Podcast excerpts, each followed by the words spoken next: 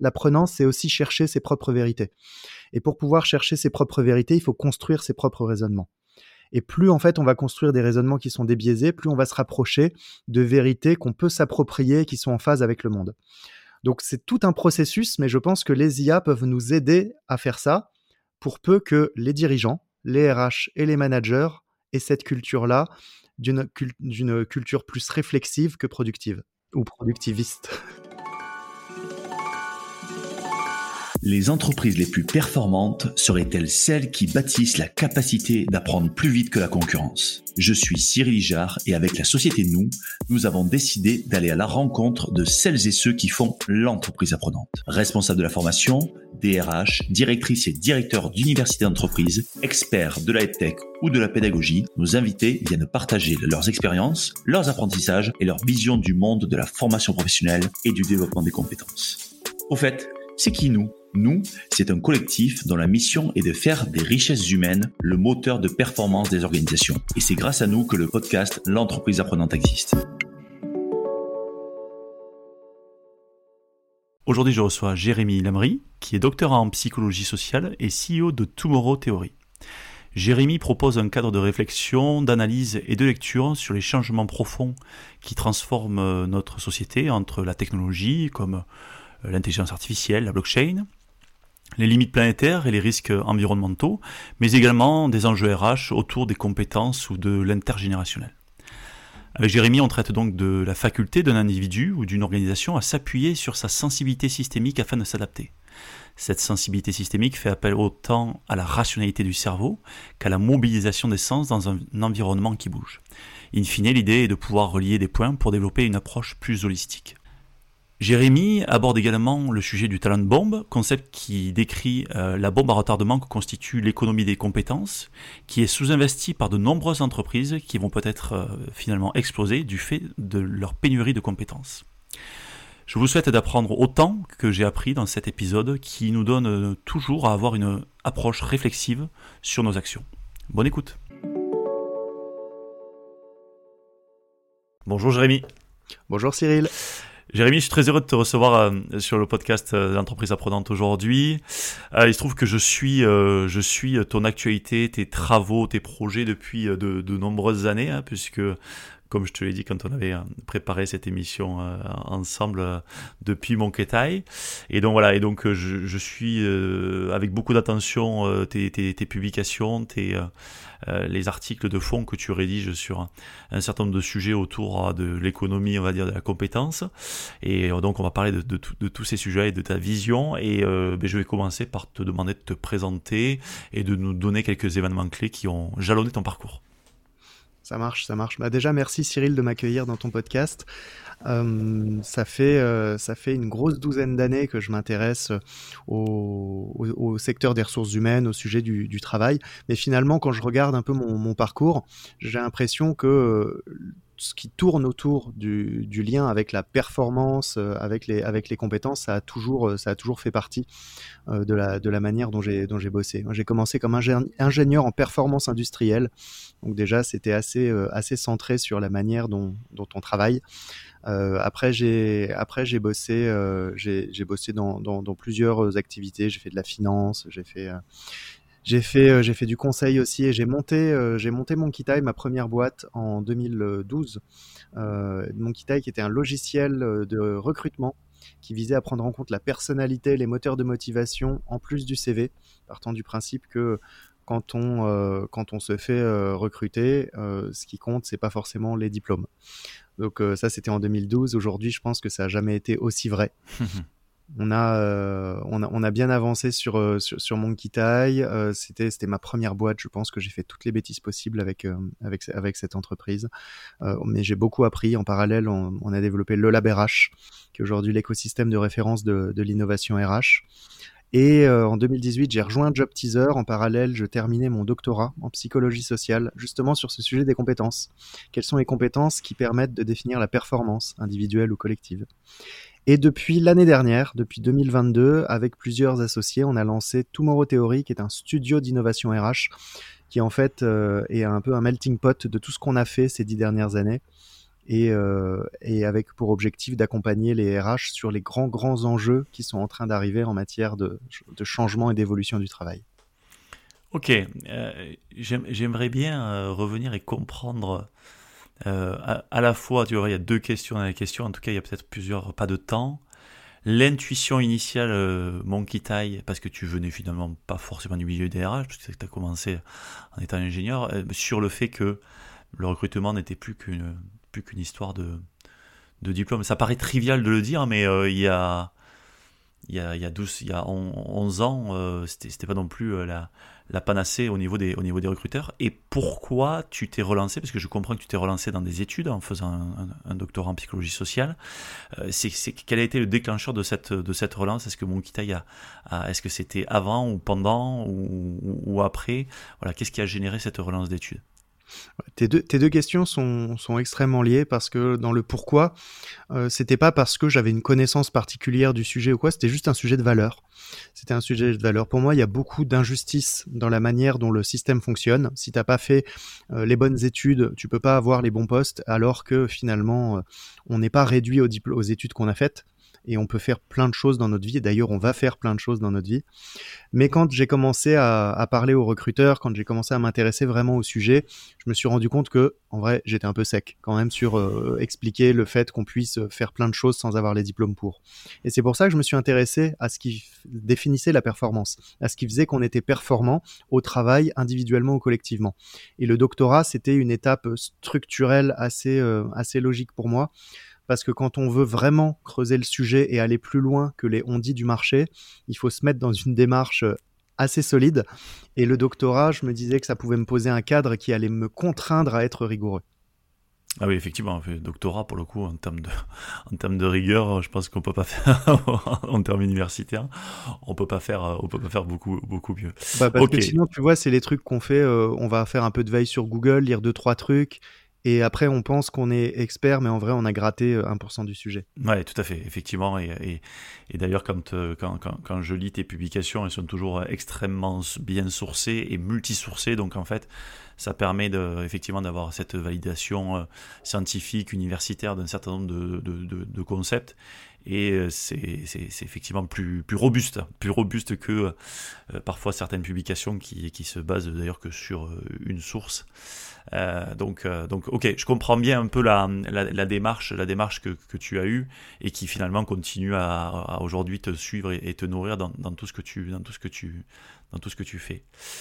Euh, donc, avec Tomorrow Theory, ce que j'en, comprends de ce que tu nous as dit, c'est que vous essayez finalement d'éclairer, d'apporter un petit peu une lanterne à, tous les mouvements, à toutes les, les évolutions systémiques qui sont en train de se, produire. Et je suppose que vous avez donc une équipe un peu pluridisciplinaire et qui vous permet d'apporter euh, une vision ou des visions, en tout cas des prismes de regard, afin de pouvoir, euh, de pouvoir euh, composer dans l'incertitude. C'est un petit peu comme ça que vous travaillez?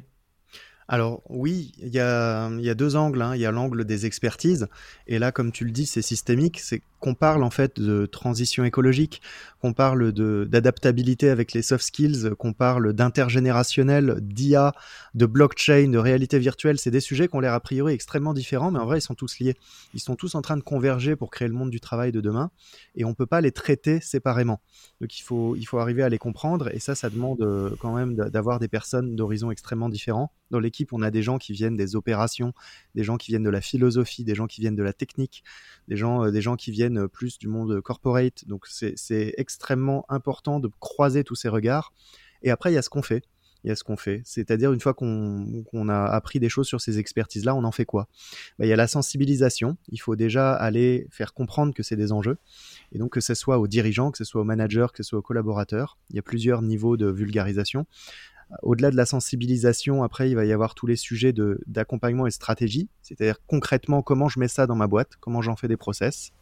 Donc là, c'est tout l'enjeu de, j'aime pas le terme de conseil, mais c'est l'enjeu vraiment d'accompagnement en, stratégie. Euh, par exemple, pour le, pour le groupe ADECO récemment, on les a aidés à identifier tous les leviers stratégiques pour pouvoir, pour pouvoir accompagner l'évolution de l'IA en interne euh, et, euh, et, auprès de leurs services pour les clients. Donc c'est énorme pour un groupe comme Adeco de se dire on va mettre on va mettre de l'IA dans ce qu'on fait parce que c'est un métier qui est profondément humain. Mmh. Et après, le dernier volet, bah, c'est construire des prototypes. C'est il faut expérimenter, expérimenter. Quand on va mettre en place une blockchain euh, au sein du groupe LVMH pour, euh, pour stocker des, premières compétences, quand on va aller produire des outils qui permettent avec de l'IA de créer des offres d'emploi éthiques, enfin, il y a tout un tas de sujets sur lesquels on va essayer d'être euh, en, comment on dit, en éclaireur euh, pour non pas aller créer des logiciels qui vont être utilisés à grande échelle, mais plus pour essayer de créer des expérimentations sur lesquelles on peut voir comment créer les process de demain. Ok, super, super clair. Et, je n'avais pas conscience effectivement de la cette dimension systémique qui fait que vous allez finalement euh, euh, attraper en termes d'expertise des sujets qui sont à la fois très liés et parfois certains sont, sont très distants. Je, vais prendre un exemple on va rentrer dans le, dans, le sujet. On est sur le sujet donc de la, on va dire des transitions. Aujourd'hui, on vit de multiples, de multiples de transitions. Le monde économique vit de multiples transitions. Il y a une transition écologique qui se, qui se façonne, qui se prépare pour d'autres, qui voilà. Il y a une transition euh, numérique vers avec de nouvelles possibilités rendues possibles par l'IA, pour ne, pour ne citer que l'IA. Par exemple, ces deux sujets sont des sujets qui, se, qui peuvent être voisins et qui peuvent être euh, euh, je vais pas dire concurrents, qui peuvent être très éloignés, ils peuvent être voisins par certains aspects et très éloignés par d'autres aspects. Comment vous, vous arrivez à... Et tu as parlé d'éthique, tu vois, donc si je mets euh, écologie, éthique, IA, tu vois, déjà il y, a, y, y a quelques points... Euh, quelques points en tout cas à, éclaircir. Comment vous arrivez en fait à, à, aider vos, les organisations clientes à avoir une lecture en développant un esprit critique et avoir une lecture très très, euh, ouais, peut-être très éthique ou en tout cas euh, très pragmatique de, ce, de, de, de, ces, de ces convergences et divergences Alors à chaque fois, la clé, c'est d'avoir trois niveaux de lecture. Il y a le niveau de lecture de l'individu, c'est-à-dire tout ce qui se passe, il faut voir comment ça va affecter la personne mm. dans son quotidien au travail, mais aussi dans sa vie personnelle. Après, il y a le sujet de l'organisation, l'entreprise. Et après, il y a un dernier niveau qui est celui de la société. Et dans tout ce qu'on fait, en fait, on essaye à chaque fois de penser à ces trois niveaux. Et quand tu fais l'effort de penser à trois niveaux logiques, il y a tout un monde qui s'ouvre en fait devant toi, en, te rendant compte en fait que euh, toutes les choses sont toutes les choses sont liées. Je prends un exemple sur euh, le sujet de l'IA. C'est un sujet qu'on a beaucoup euh, traité ces derniers temps. et, et quand on regarde ce que peuvent faire les IA génératives aujourd'hui, on est capable avec une bonne IA générative de faire le boulot de n'importe quel cadre junior. Ce qui ferait en une semaine, on est capable de le faire aujourd'hui en moins d'une heure. C'est hyper flippant mais c'est la réalité. Parce qu'un cadre junior, il est surtout là pour apprendre, il apprend et au bout de quelques années, il a des compétences et il devient senior.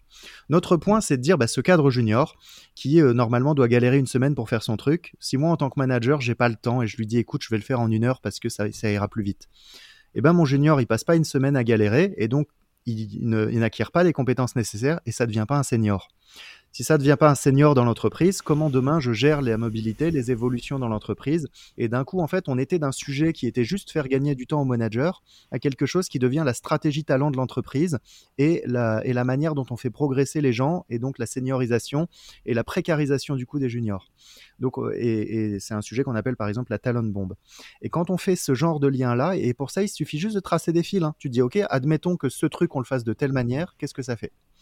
Et donc on a plein de scénarios, on a euh, on a 25 scénarios types pour euh, pour évoquer le, le, futur, depuis les depuis le futur le plus souhaitable jusqu'au futur le plus dégueu. Euh, et, et à chaque fois en fait on se dit ok imagine tel futur, quel choix il faut qu'on fasse aujourd'hui pour y aller? Et donc sur tous les grands sujets qu'on a, dont on a parlé, IA, blockchain, réalité virtuelle, qui sont tous les gros trucs qu'on n'arrêtera pas, c'est en train d'arriver. Ouais. On se dit comment il faut que ça évolue pour aller plutôt plus dans un sens que dans l'autre? Ok, Ok, et, sur ces 25, donc ce sont des scénarios de prospective oui. Ouais, ok. Que vous avez construit à partir d'un certain nombre de sources, je suppose, ou que vous êtes allé chercher quelque part? Exactement, il y, a beaucoup de travaux qui ont été faits euh, ces 50 dernières années sur le sujet. Il faut savoir que déjà dans les années 60-70, en fait, on vivait des grandes, grandes transformations.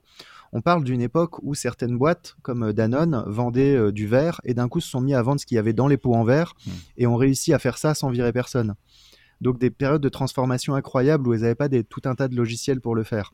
Et donc c'est plus la crise des missiles de Cuba, enfin la guerre froide, une époque en fait où on pensait l'avenir euh, différemment. on s'inquiétait vraiment pour l'avenir. Et donc, il y a eu par exemple l'école de Palo Alto, les travaux sur la systémique, tout ça, ça date de cette époque-là. Et donc, on a énormément de matière qui date de cette époque sur les différents types de scénarios dans le futur. Et Boris Sirbet, qui est notre philosophe euh, maison, lui a repris tous ces travaux, les travaux d'Elo Féou, de plein d'autres, euh, plein d'autres euh, grands penseurs, et a structuré ces 25 scénarios. Ok, super, super intéressant effectivement, et ça permet effectivement, comme tu dis, de tirer le fil, et on le voit entre la notion de temps court euh, du fait que j'ai besoin d'aller vite sur mon opération et que l'IA pourrait m'aider et le faire en une heure, et la notion de temps long. Et donc en fait, ça vient questionner finalement au niveau de l'organisation. Tu parles du sujet de la talent bomb, ça vient questionner finalement euh, l'organisation sur euh, la, gestion entre temps long et temps court, qui est souvent un conflit très important d'ailleurs au niveau des managers et de la gouvernance. C'est-à-dire comment je je, fais en sorte d'être productif aujourd'hui, mais comment je fais en sorte d'être performant sur la, sur la durée. Et ça, c'est quand même parfois un, vrai conflit euh, ouais un vrai conflit même interne entre pour un, pour un manager ou voire pour un dirigeant. C'est ça. Et la gymnastique intellectuelle à faire avec euh, avec cet exercice c'est de se dire ok alors j'ai l'échelle de l'individu l'échelle de l'entreprise l'échelle de la société dans son ensemble et j'ai le quotidien j'ai le moyen terme et j'ai le long terme. On va dire le long terme c'est 20 ans euh, pour, chaque sujet, l'éthique, la productivité, l'environnement, imagine que pour chacun des sujets, j'essaye de penser au niveau de l'individu, de l'entreprise, de la société, et court terme, moyen terme, long terme.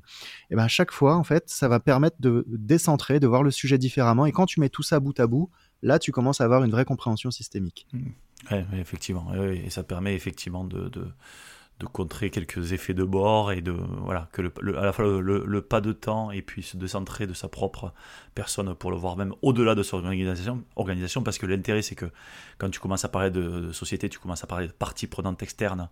Et donc là tu commences à parler enfin tu commences vraiment à, faire ce travail d'empathie finalement en se disant tiens qu'est-ce que penserait euh, qu'est-ce que ferait, comment serait impacté l'autre? Et l'autre, ça peut être un, humain et un non-humain, hein, d'ailleurs, hein, quand je parle de l'autre, de manière générale. Quand je, voilà. Et, c'est vrai qu'effectivement, ça, ça doit re-questionner fondamentalement un certain nombre de, de, décisions qui sont opérées par l'individu et par ah bah, l'organisation. Bah, c'est ça. Et quand on cherche à comprendre un petit peu comment tout ça, ça va évoluer, il y a des méthodologies, hein, il y a des schémas qui, enfin, les méthodes, par exemple, la méthode Pestel ou des choses comme ça qui permettent d'avoir des grilles de lecture euh, d'une évolution d'un écosystème. Mais à chaque fois, c'est compliqué de se dire, euh, par exemple, l'IA dans 5 ans, euh, est-ce que c'est est-ce que c'est une légende urbaine ou est-ce que ça aura pris Elon Musk disait ce week-end que l'IA, en fait, très très vite, allait pouvoir faire n'importe quelle tâche, peu importe la tâche à laquelle tu penses, l'IA le fera mieux que nous. Et qu'en fait, on travaillera non pas parce qu'il y a besoin de travailler, mais parce que ça nous donne un sentiment d'accomplissement. Donc quand tu, quand tu penses à ça, tu te dis c'est à quel horizon de temps? Est-ce que ça va vraiment arriver? Est-ce que ça va pas vraiment arriver? Et il faut arriver à se détacher de ses peurs, de ses croyances, parce que souvent ce qu'on projette, c'est en lien avec nos peurs. Hmm. Donc il faut arriver à se détacher de nos peurs, de nos croyances, et puis après essayer d'avoir une analyse assez objective, de regarder là où on en est aujourd'hui et comment c'est en train d'évoluer. Par exemple, il y a des gens qui disent non mais je crois pas à l'IA, je crois pas en la réalité virtuelle. J'ai envie de dire, je pense pas que ce soit le sujet d'y croire ou de pas y croire. Hmm. À un moment donné, il faut se détacher de ses croyances et de ses envies, regarder ce qui va arriver, et tes envies, elles sont plus dans les choix que toi tu vas faire pour permettre tel ou tel monde. Ouais, effectivement, et je pense que c'est important, et, donc ça appelle, ça appelle le sujet quand même de l'esprit critique, hein, et, euh, et qui est un sujet qui, d'après moi, euh, mériterait d'être euh, en, haut de la pile de, des montées en compétences citoyennes. Je parle même plus au niveau des organisations, je parle même au niveau citoyen, parce que la difficulté aujourd'hui, c'est de ne pas se faire happé par, euh, notamment par l'exemple que tu donnes, par les mots de Elon Musk ou par les mots d'autres. Hein, on prend lui parce qu'on a cet exemple-là sous, la main. Mais c'est difficile en fait quand tu es, euh, citoyen, mais ensuite quand tu es, euh, quand es collaborateur, quand tu es manager, quand tu es RH, de pas se faire prendre par soit la, un peu la hype, un peu, parce qu'en ce moment par exemple les IA génératifs c'est un peu la hype, clairement. Exactement. Soit se faire prendre par effectivement des oiseaux qu'on pourrait appeler des oiseaux de mauvais augure qui sont sur la peur. Hein euh, typique, voilà. Et, sur, par exemple, sur l'IA, on a, il y, a plusieurs types de, de, de, de personnes, d'influenceurs. Il y en a qui sont euh, qui, qui, génèrent euh, de l'enthousiasme, il y en a qui génèrent aussi de, de, la, de la peur. Et donc, cette notion d'esprit critique, elle est quand même ultra importante et je trouve qu'elle est, elle est sous elle est sous-utilisée, c'est-à-dire qu'on on, a, vraiment besoin de se remettre des mécanismes, de, un peu de, réflexion pour pouvoir euh, avancer. Et, comme tu disais, sur les trois, les pas de temps et sur les euh, et sur aussi euh, les, niveaux individuels, collectifs et au niveau de la société, sans esprit critique, c'est compliqué. comment tu comment vous le vous le voyez vous au niveau des organisations que vous accompagnez sur ce développement de l'esprit critique? Alors, de toute manière, quand on regarde un peu le les erreurs de raisonnement qu'on a dans les organisations, elles sont toujours liées à deux choses c'est ce qu'on va appeler des biais cognitifs ou des biais conatifs. Donc le premier, les biais cognitifs, c'est-à-dire qu'on a fait une erreur de raisonnement. Parce qu'on a des angles morts et, simplement on s'est trompé dans la manière de raisonner. Parce qu'on n'avait pas pensé au futur, on n'avait pensé qu'au présent. Euh, ou alors euh, qu'on n'avait pas pris en compte euh, l'individu, on n'avait pensé qu'à l'entreprise. Donc en général, quand on regarde un peu la matrice dont on a parlé tout à l'heure, individu, entreprise, société et court terme, moyen terme, long terme, et qu'on arrive en fait à intégrer tout ça de manière objective, on arrive à résoudre pas mal de biais cognitifs déjà, dans la, mesure de ce qu'on a comme information. Les biais cognitifs, c'est les plus durs. Les biais cognitifs, c'est les croyances et les valeurs. Et là, on va être face à des choses qui sont beaucoup plus dures à surmonter parce que ça va être les gens qui disent, euh, des dirigeants par exemple, qui disent non, mais euh, de toute façon, euh, la technologie a toujours créé plus d'emplois qu'elle en est détruit, il n'y a pas de raison que ce soit différent cette fois-ci, c'est comme ça. Là, on n'est pas juste dans une erreur de raisonnement. Là, on, est dans des formes de croyances que le système, de toute façon, se résout ses problèmes tout seul et qu'en tant que dirigeant, on n'a pas de responsabilité. Là, pour moi, c'est beaucoup plus grave comme, comme, comme sujet. Ou des collaborateurs qui disent, moi, de toute façon, je travaillerai jamais avec l'IA. Là, pareil, on est dans des croyances. Et c'est ces biais-là, en fait, quand on parle d'esprit critique, en vrai, il faudrait plus parler de sensibilité systémique et de courbe du deuil. C'est-à-dire, quand on commence à faire les liens entre toutes choses, moi, pendant très longtemps, j'ai été contre la technologie. Et aujourd'hui, je ne suis pas pour la technologie.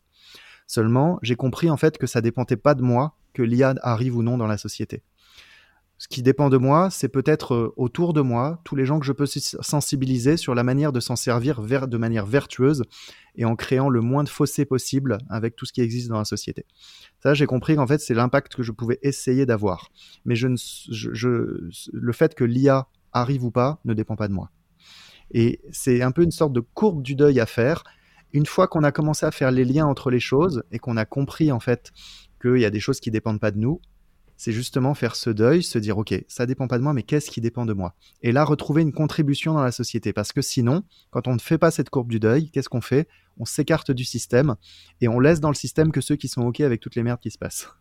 Ouais, non, mais c'est super intéressant. Euh, ça permet de finalement, finalement, ce que, ce que, j'entends dans ce que tu dis, c'est ça permet déjà de ça peut-être s'enlever un poids dans un premier temps, c'est-à-dire que tu dis l'IA ça ne dépend pas de, de moi, donc euh, c'est pas parce que je l'utilise pas que l'IA va s'effondrer. C'est un peu comme ça. Euh, si je mets dans la croyance, moi j'utilise pas, je veux pas utiliser l'IA parce que je veux pas contribuer à cette méga machine qui va tous nous tuer. Tu vois, si je prends un peu le, le raisonnement de base, là tu dis, là ce que tu dis, c'est qu'en fait ça dépend pas de moi, mais par contre, ce qui dépend de moi, c'est peut-être ma manière en fait d'éduquer de m'auto-éduquer et d'éduquer les gens à l'utiliser sur, des, sur des dessins qui ne qui sont pas des dessins.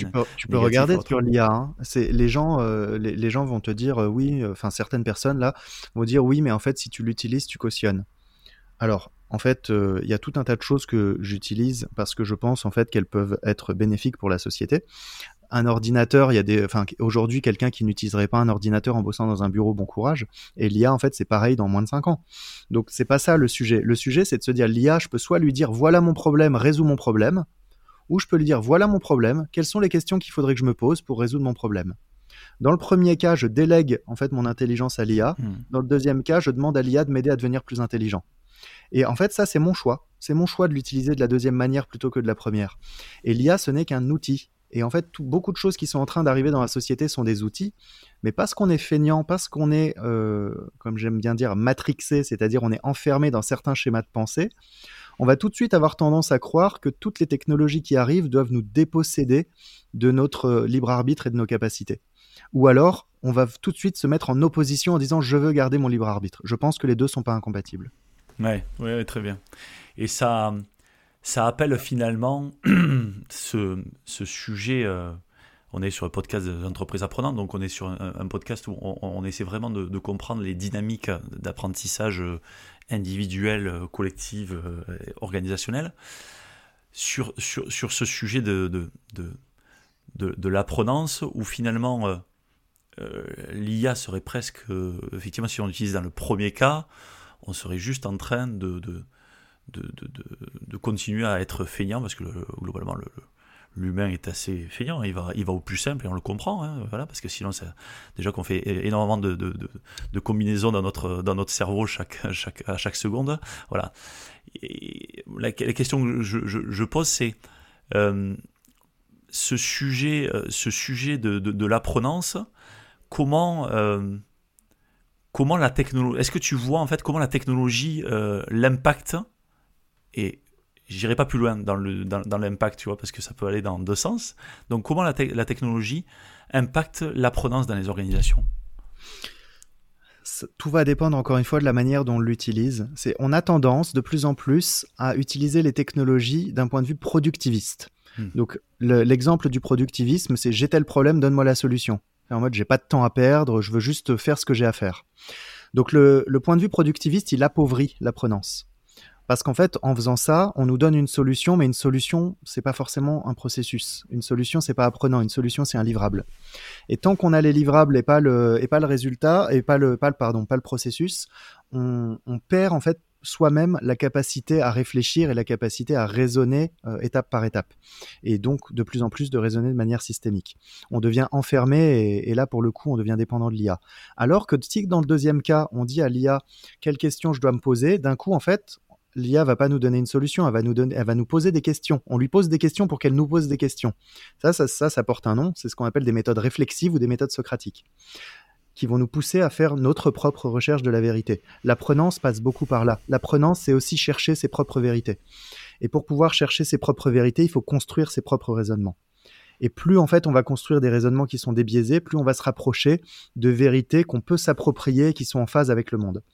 Donc c'est tout un processus, mais je pense que les IA peuvent nous aider à faire ça pour peu que les dirigeants, les RH et les managers aient cette culture-là d'une culture plus réflexive que productive. Ouais. Ou productiviste. Ouais, productiviste. Non, mais en plus, euh, ça, moi je trouve que, quand tu m'as parlé du productivisme, j'avais l'impression de voir l'agriculture productiviste où euh, on, met des intrants dans les sols, pour, on détruit les sols et en même temps on a plus de culture euh, aujourd'hui, mais qu'est-ce qu'on fait de demain Tu vois, c'est, j'ai l'impression que finalement euh, l'usage de l'IA productiviste, c'est juste là le prolongement de tout ce qu'on a fait jusqu'à présent en termes de productivisme. Donc en fait, j'adore, ton point, ton, point avec l'agriculture parce qu'on pourrait parler d'IA raisonnée. ouais, exactement, ouais, exactement, exactement, exactement. Et, tout à l'heure, tu as, parlé d'une notion qui est la sensibilité systémique. Euh, et, ça, c'est quelque chose qui m'a interpellé quand on en a discuté en amont euh, de, cet échange. Et euh, tu, affirmes d'ailleurs que la, base de l'apprenance, c'est nourrir la sensibilité systémique. Est-ce que tu peux nous, expliquer ce qu'est la sensibilité? Parce qu'on parle souvent de pensée systémique, mais, moi j'aime bien la sensibilité parce qu'on fait appel aux sensibles, à l'émotion, à ce genre de choses.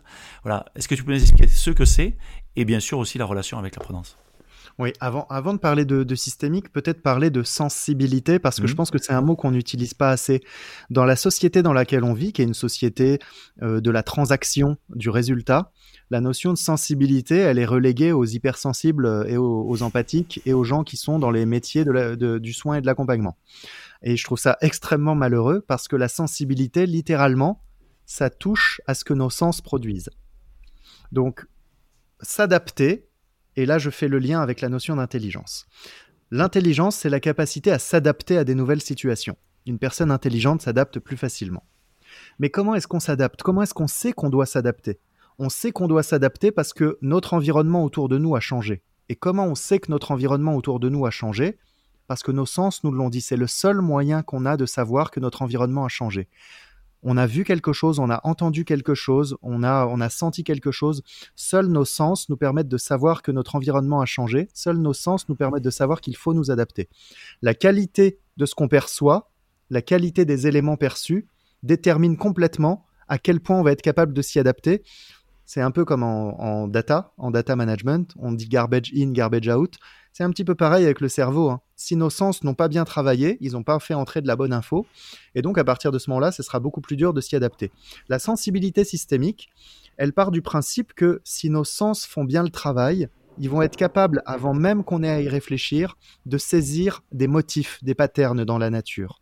Je te donne un exemple, tu es euh, en ville, à un carrefour, et en fait tu vois ton feu qui passe au rouge il faut pas longtemps pour comprendre que quand ton feu passe au rouge, tu as un autre feu qui passe au vert. Ça, c'est de la systémique déjà. Hein. C'est mmh. déjà de la sensibilité systémique.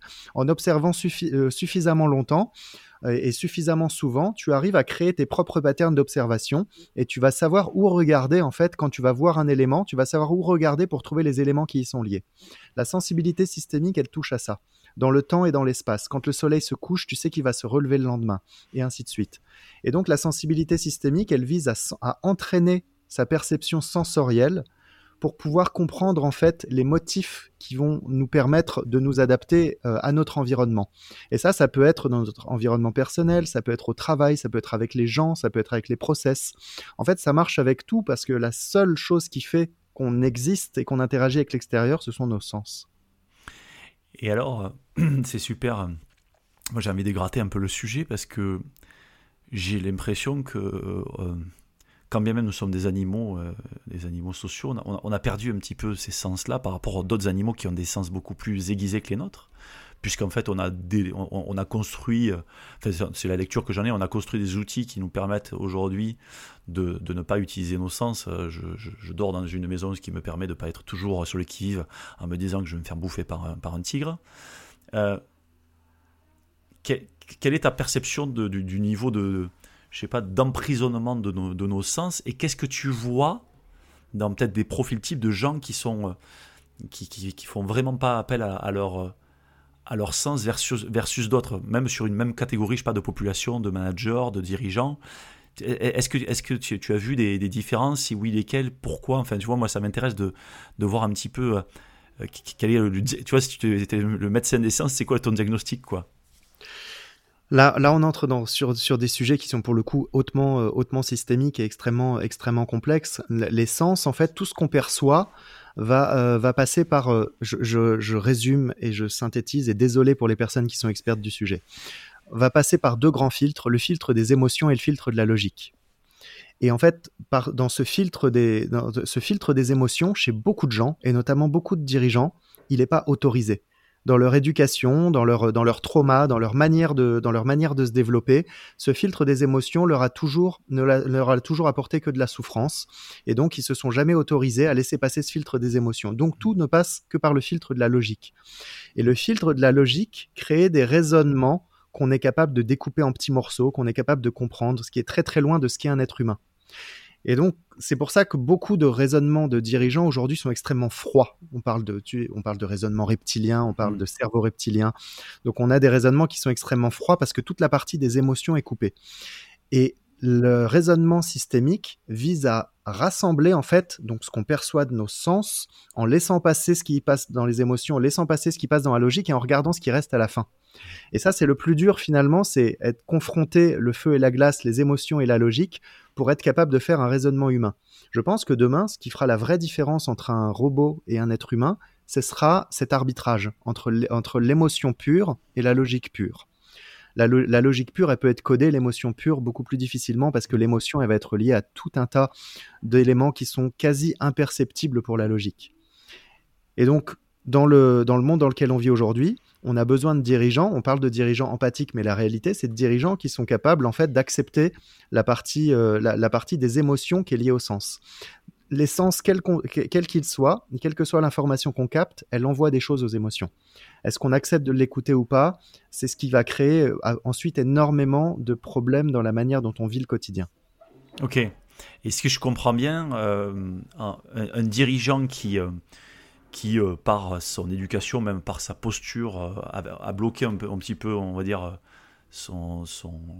ses, émotions, en tout cas d'un point de vue professionnel, le fait que petit à petit, euh, peut-être avec, euh, avec un accompagnement, il arrive un petit peu à, à, ouvrir, hein, euh, à, ouvrir ce, côté-là, va lui permettre de d'ajouter à sa, à, sa, à, sa, à son raisonnement analytique, parce que as dit, tu as vu, hein, on découpe en petits morceaux, une, un raisonnement plus systémique dans le sens où les émotions, enfin, les émotions peuvent permettre finalement de faire des liens entre des éléments que lui avait, avait lui-même découpés et lui permettre d'avoir finalement une photographie beaucoup plus, beaucoup plus macro en fait de la situation. C'est un peu, ça pourrait être résumé comme ça? C'est exactement ça. Ça va permettre d'avoir une vision plus holistique, plus, mm. plus systémique du sujet et surtout plus, plus intégrée. on a deux types un peu d'émotions qui vont venir nous envahir quand il se passe quelque chose. C'est tout ce qui va être lié à notre système de valeurs. Donc, on va parler un peu du, on va parler un peu du cœur, et tout ce qui va être lié à des choses qu'on n'est pas du tout capable de comprendre, des signaux faibles qui vont juste nous dire c'est juste ou c'est pas juste, ça va ou ça, colle ou ça colle pas. Et ça, c'est ce qu'on va appeler les tripes. Et donc, en coaching, par exemple, on parle de l'alignement tête-cœur-trip. On part du principe qu'on prend des bonnes décisions quand on a des décisions qui sont tête-cœur-trip. C'est là, c'est des décisions qu'on est capable de défendre et c'est des décisions qui nous empêcheront pas de dormir la nuit.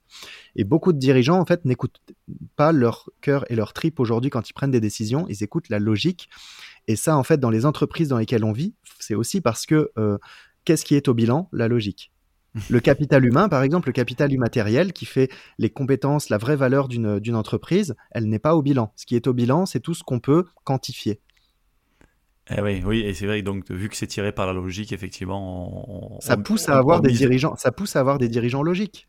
Puisqu'en fait, c'est ça qu'on met au bilan et c'est ça qu'on regarde. Donc, quand on choisit des dirigeants, on choisit des dirigeants qui sont capables de se concentrer là-dessus. Ouais, Effectivement. Et quand je veux prendre un nouveau, nouveau manager de business unit, je me dis, euh, prenons, prenons celui qui est capable effectivement de faire tourner, de faire tourner les chiffres. Euh, très, très intéressant. Et je ne connaissais pas d'ailleurs l'approche, je connaissais l'approche euh, tête, cœur, corps, mais je connaissais tête, pas. Cœur, trip. Tête, cœur, trip. Ouais, tête, cœur, trip. Et, je trouve qu'il est, qu'il est, qu'il est assez, assez parlant.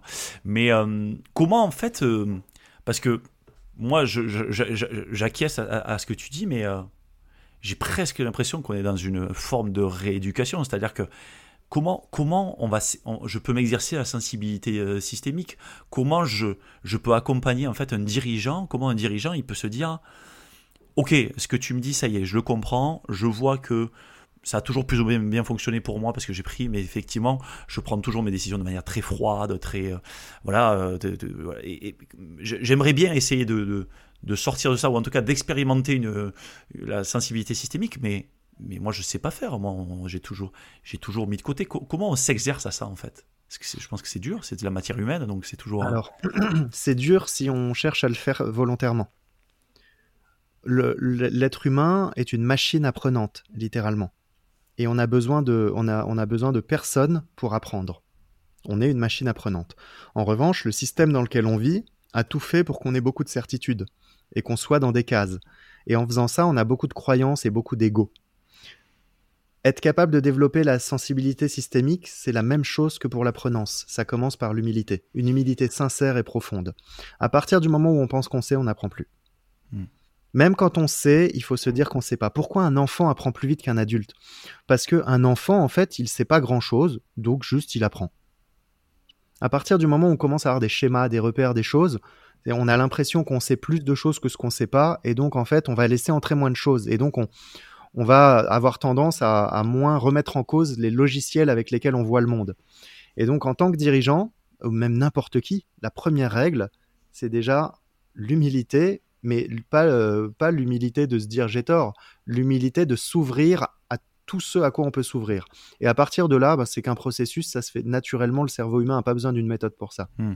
Ok, ouais, ouais. Il faut, il faut, il faut avoir une, comment dire, une volonté intrinsèque de se dire, je, je sais que je, voilà, je sais que je ne sais pas ou j'ai besoin d'en savoir plus sur ce sujet-là.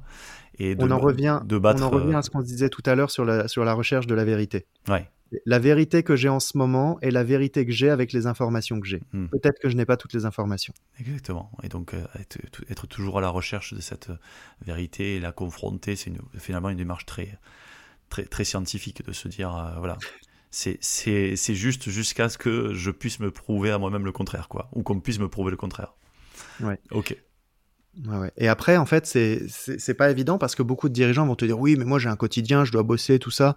Moi j'ai envie de dire au rugby, c'est la même chose. Quand tu es sur le terrain, tu discutes pas les règles tu appliques les règles et tu joues au rugby. Hmm. Après, à d'autres moments de la saison, tu vas, tu vas aller voir euh, la fédération et tu vas dire euh, cette règle, elle est pas top quand même, et tu vas la discuter.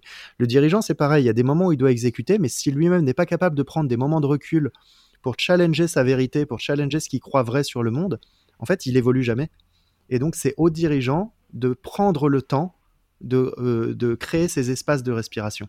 On parle vraiment d'espace de respiration parce que c'est ce qui se passe avec le cerveau. Ça lui permet en fait de, s'ouvrir à d'autres choses. Ouais, ouais, ouais. Et je pense que c'est un, bon, euh, un bon exemple à la fois le, temps du terrain et le temps euh, hors terrain où tu peux influencer ou en tout cas re-questionner la règle du jeu. voilà, c'est en fait, ok, Aujourd'hui, on, est dans un jeu Monopoly, ben, il faut qu'on y joue, mais peut-être que finalement Monopoly c'est pas forcément le bon jeu parce que il y a un gagnant, un perdant à la fin et que globalement on se rend compte qu'il faudrait qu'on refasse totalement les règles du Monopoly.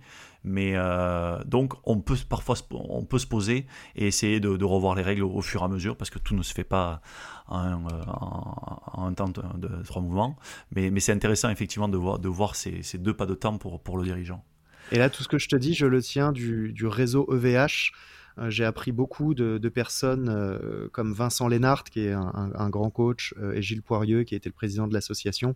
Et c'est une association où les dirigeants, quatre fois par an, se réunissent pendant trois jours pour créer ces espaces de respiration et, challenger leur propre vérité et avancer. Pour créer l'alignement tête-cœur trip. Ok. alors, c'est très bien que tu le dises parce que voilà ce qu'est une. comment dire une manifestation concrète d'un espace de respiration. Un espace de respiration, c'est pas pas on va prendre deux heures dans la salle de réunion sur laquelle on travaille toujours pour pouvoir réfléchir euh, au, futur de la boîte. Un espace de respiration, euh, c'est en fait un temps qui est dédié, qui est, je pense en tout cas c'est ma conviction, qui est hors de l'entreprise, hors les murs, qui est peut-être avec d'autres personnes euh, que, que les gens d'entreprise, enfin pas que, ça peut être avec des gens d'entreprise, mais aussi d'autres personnes, qui permettent de pouvoir et qui dépasse l'échelle de la journée. et qui il faut qu'il y, ait au moins une nuit. Il faut qu'il y ait au moins une nuit. Ouais, ouais. Et je pense que ça permet aussi de, de créer de nouvelles connexions et ouais, tout à fait, tout à fait. Je, je, suis. J'ai vu quelques exemples comme ça et qui ont toujours été assez. Euh, assez j'allais dire productifs mais pas du tout qui pas du tout productifs mais en fait qui font émerger un certain nombre de, de prises de conscience. Et ça c'est ça c'est intéressant. Euh, ok, donc je, je, je, vois bien le sujet de la sensibilité systémique. Euh, voilà, euh, on sait que la, la, la systémie dans dans notre dans, dans, dans les organisations prenantes, c'est essentiel. Et là, je, vois bien cette notion de sensibilité systémique qui euh, qui, qui, qui, qui, est importante. Et moi, je, souscris fortement à, cette à, à, cet appel à nos, à nos propres sens. Euh, je voudrais aussi qu'on vienne sur un, un sujet qui est, qui est connexe et, tu en parles récemment et euh, tu en parles récemment sur, sur tes, euh, tes, dernières publications, c'est le sujet de la Bomb qui est en plus en lien avec une actualité puisqu'on on, enregistre en, en novembre 2023 et qu'il y a un, gros euh, consortium de journalistes qui a sorti un dossier qui s'appelle les Carbon Bombs, hein, qui sont les, les plus gros euh, projets de, qui vont euh, émettre des, des, émissions fossiles. Est-ce que tu peux nous, parler de ce, concept, de cette dénomination de, de bomb et surtout de, ce que ça appelle derrière dans euh, ben, dans, les organisations. Il me semble que tu as touché du doigt le sujet tout à l'heure, mais je préfère que, tu, en parles, tu en parleras mieux que moi. Merci Cyril. Alors oui, le sujet de la, le, sujet de la talent bombe, bon déjà le, terme, le, le, terme il est extrêmement emprunté au sujet de la carbone bombe. Euh, les carbone bombes qui sont des, potentiellement des, des, puits de carbone euh, qui peuvent faire beaucoup de dégâts là où on a des, forages pétroliers, là où on a beaucoup d'activités humaines en ce moment sur des hydrocarbures et qui peuvent euh, à moyen terme s'avérer catastrophiques pour le climat. Et dans, le même, dans, dans, la même logique, la notion de talent bombe, elle fait appel à ce qui pourrait arriver aux entreprises à moyen terme si elles n'investissent pas assez dans leur talent. Donc ça veut dire quoi investir dans le talent? C'est aujourd'hui, comment est-ce qu'on fait pour attirer des talents? Comment est-ce qu'on fait pour développer des talents? Comment est-ce qu'on fait pour fidéliser des talents? Il y a plein d'entreprises qui ont une approche très transactionnelle et présente dessus et qui s'intéressent pas trop trop à comment on fera dans le futur. Et donc, qui s'intéressent assez peu à l'évolution des tendances, qui s'intéressent assez peu à ce qu'est le potentiel humain, ce que sont les compétences, l'économie des compétences. De plus en plus, on, évolue vers cette économie des compétences. Et j'ai la conviction que le travail du DRH demain, dans moins d'une dizaine d'années, ce sera d'être capable de trouver la bonne compétence au bon coup, au bon moment, au bon endroit. Donc, peu importe ce doit, euh, le poste qu'il doit pourvoir, finalement, il doit trouver les bonnes compétences et il pourra les recruter, il pourra les former, il pourra faire de la mobilité interne, il pourra sous-traiter à des freelances, mais il devra pour, pourvoir cette compétence. Et s'il n'arrive pas à penser son, boulot en termes d'économie des compétences, ça deviendra extrêmement compliqué. Et donc la, la talent bombe, elle, elle, évoque le fait que demain, les entreprises qui n'auront pas su suffisamment investir dans l'attractivité, le développement et la fidélisation, elles n'arriveront plus à attirer et plus à fidéliser, donc elles auront juste plus assez de gens. Et ce seront des entreprises qui mourront faute de talent. On a déjà quelques exemples qui commencent à arriver d'entreprises qui doivent recruter sur une année, elles doivent recruter plus de 800 personnes. À la fin de l'année, elles nous expliquent qu'elles en ont recruté 40 et qu'elles n'ont pas réussi à en recruter plus sur des postes euh, en pénurie, des ingénieurs, des choses comme ça. Mais le fait de ne pas avoir réussi à penser le sujet de la compétence et d'être resté sur des recrutements par le diplôme font qu'elles ne trouvent pas les gens sur le marché parce qu'ils n'y sont pas. Et donc, elles n'ont pas des approches innovantes, elles n'ont pas tout ce qu'il faut pour pouvoir penser culturellement le sujet différemment. Et ça, en fait, c'est quelque chose qui est en train d'arriver dans de plus en plus mmh. d'entreprises. et vu qu'en plus les usages évoluent, Aujourd'hui, il faut quelques années pour avoir l'air d'un dinosaure en tant qu'entreprise quand on n'a pas investi dans les tendances et les usages. Et en plus, quand on parle des tendances sociétales, je pense que dans dix ans, une entreprise qui n'aura pas sérieusement pris le sujet de la transition écologique sera une entreprise en fait qui aura beaucoup, beaucoup, beaucoup de mal à attirer et à fidéliser. Ou alors, ce qu'elle attirera et fidélisera, sera des profils très particuliers qui impacteront fortement la culture de l'entreprise. Pas forcément dans un sens qui permettra à l'entreprise de se développer. Donc on a plein plein de sujets qui sont en train d'arriver comme ça. Et la talent bombe, elle est directement en lien avec ça. La talent bombe explosera dans les entreprises qui n'arriveront plus à attirer et fidéliser les talents. Ok, non mais c'est très clair. Et puis euh, ça, ça, m'appelle effectivement un certain nombre d'exemples où aujourd'hui des, développements et des croissances d'entreprises sont, euh, freinés ou en tout cas euh, sont agglomérés à leur capacité à recruter des collaborateurs plus que des clients. Avant, le sujet de l'entreprise, c'était d'avoir de nouveaux clients. Aujourd'hui, il y a de plus en plus d'entreprises dont le premier sujet est de recruter des collaborateurs parce qu'elles ne peuvent, elles ont finalement presque le carnet de commandes, elles n'ont pas le carnet de compétences. Tu vois, c'est un peu la différence entre le carnet de commandes est plein, le carnet de compétences on ne sait même pas s'il est vide ou s'il est plein. De on ne connaît pas la compétence qu'on a dit en interne et autres. Et ça, c'est un vaste sujet. Mais effectivement, on le voit de plus en plus venir, euh, notamment sur ces deux dernières années, avec une espèce de, d'affolement sur le marché de l'emploi et donc sur le marché des compétences.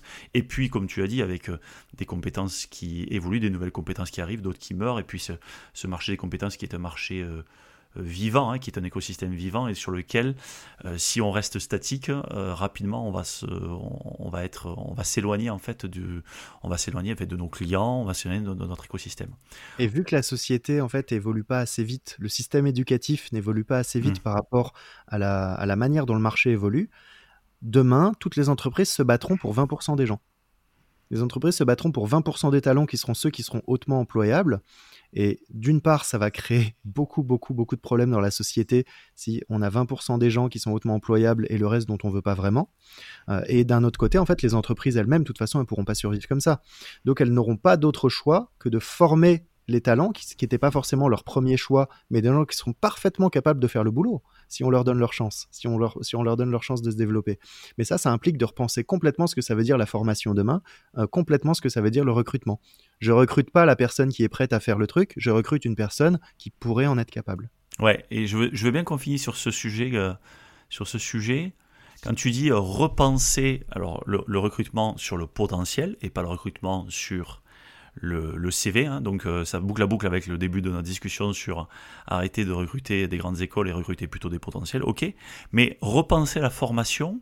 Qu'est-ce que tu entends derrière sur euh, c'est pas une critique euh, à, quoi que tu peux le faire ici tu peux faire ce que tu veux mais c'est quoi, finalement le fait de repenser la formation professionnelle? Qu'est-ce qui lui manque ou qu'est-ce qu'elle devrait avoir afin que elle, elle, elle s'inscrive vraiment dans l'économie des compétences? Aujourd'hui, la formation professionnelle telle qu'elle est pensée en France, c'est une industrie qui n'a rien à voir avec la notion d'apprenance et d'apprentissage. C'est une industrie financée qui est là pour délivrer des contenus sans mesure de ROI. On ne sait pas si ça a eu de l'impact ou pas, on ne s'intéresse pas vraiment à l'ancrage profond des connaissances, on ne s'intéresse pas vraiment à la notion culturelle de l'apprentissage, c'est-à-dire est-ce que ça a permis de changer d'état d'esprit, est-ce que ça a permis de, créer en anglais ce qu'on appelle un growth mindset, une formation devrait inciter la personne à apprendre davantage, pas juste à se convaincre qu'elle est euh, au point sur un truc. Une bonne formation, elle doit te donner envie de continuer à apprendre, elle doit te lancer dans une dynamique pour pouvoir permettre l'apprentissage tout au long de la vie. Aujourd'hui, l'industrie de la formation professionnelle, elle ne permet pas du tout ça, et donc oui, il y a énormément de changements à faire dessus. Ça, c'est le premier point. Le deuxième point, je pense que les entreprises elles-mêmes doivent repenser ce que ça signifie former, parce qu'aujourd'hui, elles vont former des gens pour des besoins très précis qu'elles ont. Je pense que les entreprises demain, si elles veulent être responsables, et là c'est vraiment une opinion personnelle qui touche au monde qui arrive, dans lequel il y aura peut-être pas assez d'emplois pour, euh, pour tout le monde à horizon de 15 ans, je pense que les entreprises demain devront former des gens qui n'ont jamais vocation à travailler chez elles. Pour du lien social, mais aussi parce que ça permettra de créer une société un peu plus systémique, un peu plus holistique, avec un peu plus de signaux faibles. C'est-à-dire que si je, forme des gens qui n'ont pas du tout vocation à travailler chez moi, mais que je leur apporte en fait un bagage sur deux trois sujets, bah, peut-être que ce bagage va leur permettre d'aller bosser demain chez quelqu'un d'autre et de reprendre l'ascenseur social et de, combler les fossés qui sont en train de se créer dans la société sur le sujet des compétences. Mmh. Je pense que le sujet des compétences c'est l'un des plus gros fossés qui existera demain dans la société et que seules les entreprises ont la capacité d'aider à le combler. Mmh.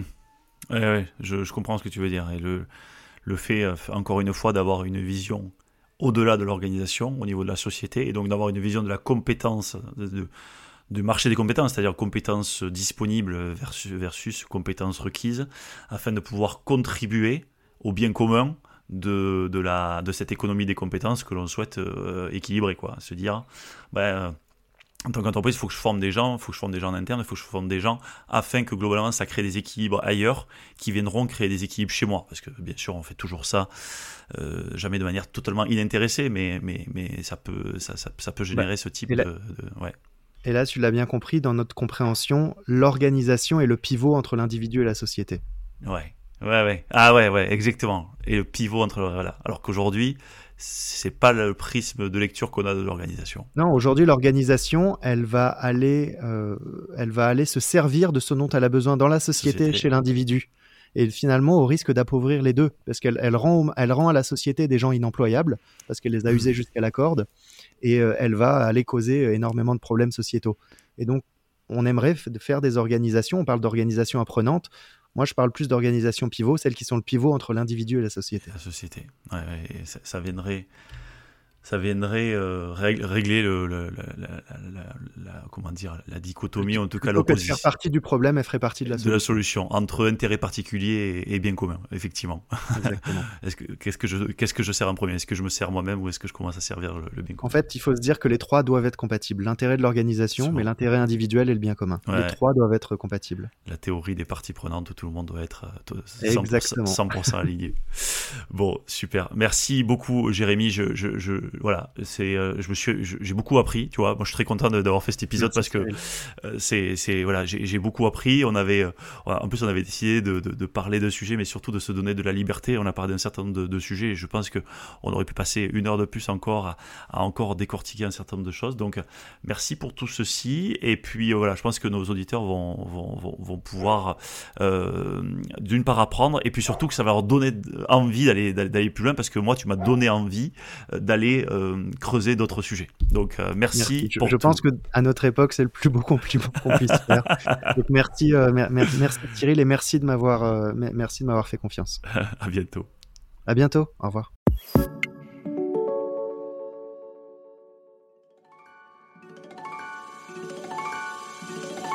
Attendez, attendez, ne partez pas si vite. Vous avez aimé cet épisode? Dites-nous-le en laissant un commentaire, en le partageant auprès de vos collègues ou sur les réseaux sociaux et en laissant 5 étoiles sur Apple Podcast. Cela nous aide vraiment à faire connaître le podcast et nous motive à produire de nouveaux épisodes. L'entreprise apprenante vous a été présentée par nous. Nous est une entreprise dont la mission est de faire des richesses humaines le moteur de performance des organisations. Retrouvez-nous sur nous.co, n o o u s à très bientôt sur l'entreprise apprenante.